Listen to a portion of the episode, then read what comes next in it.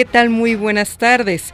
La Comisión Federal de Electricidad registró una utilidad neta de 6.765 millones de pesos en el primer trimestre de este año, lo que significa un 133% en ganancias superiores a las registradas en el mismo periodo.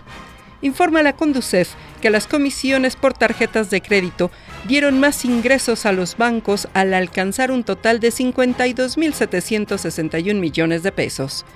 México tiene una deuda con la infancia, alerta el UNICEF. Añade que de los 40 millones de niños y adolescentes que habitan en nuestro país, más de 21 millones viven en pobreza y 1.5 padecen desnutrición crónica.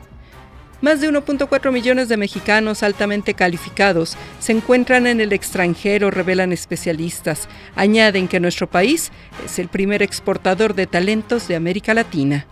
Los embajadores de Estados Unidos, Canadá, Unión Europea y Suecia reprocharon la impunidad en los ataques y muertes de defensores de derechos humanos y periodistas en México. Voz Alejandra Martínez Delgado.